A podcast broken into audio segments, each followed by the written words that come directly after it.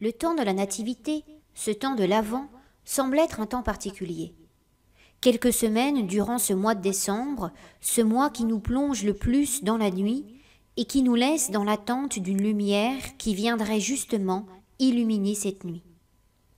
Un temps d'attente donc, un temps également riche de promesses, énoncées dès l'Ancien Testament, réaffirmées dans le Nouveau Testament, et plus encore, accomplies en la personne du Christ. Ce temps semble donc bel et bien essentiel, en tant qu'il nous interroge tout particulièrement sur notre rapport à la parole de Dieu.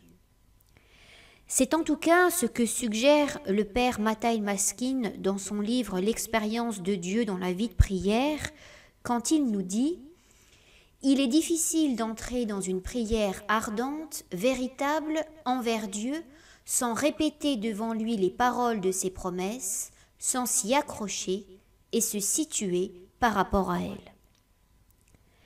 Les promesses de Dieu nous sont essentielles, puisqu'elles sont raison de notre espérance. Mais plus encore, elles apparaissent ici dans la bouche du Père Matain Maskin, un enjeu pour notre prière, mais aussi un ensemble de paroles face auxquelles nous sommes tous appelés collectivement et individuellement à nous positionner. Mais alors, quelles sont ces promesses?